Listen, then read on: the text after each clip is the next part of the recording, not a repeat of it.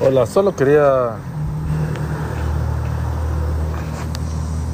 decirles a todos que este podcast está hecho con mucho cariño y respeto a todas las personas.